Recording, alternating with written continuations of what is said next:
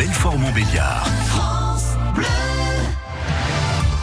6h 6h45, euh, l'essentiel de l'actualité avec vous, Émilie Pousse et notre matinale spéciale municipale. Un mois de l'échéance, nous sommes en direct du Saint-Christophe à Belfort pour parler emploi. Que faire face à la perte d'attractivité du Nord-Franche-Comté? Faut-il partir pour trouver un emploi? Vous avez la parole. C'est dans ce contexte qu'Alstom a officialisé le rachat du groupe Bombardier. Alstom veut faire face à la concurrence chinoise et Bombardier veut se désendetter.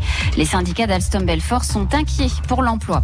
Et puis l'activiste russe et sa compagne qui avaient été placés en garde à vue suite à la diffusion de vidéos de Benjamin Griveaux vont être présentés à un juge d'instruction aujourd'hui.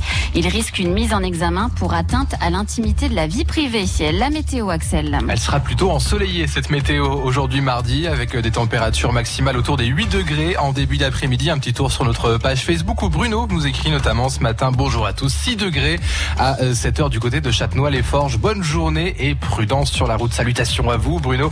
N'hésitez pas à faire comme lui, à nous laisser météo comme chaque matin sur notre page Facebook France Bleu Belfort Montbéliard.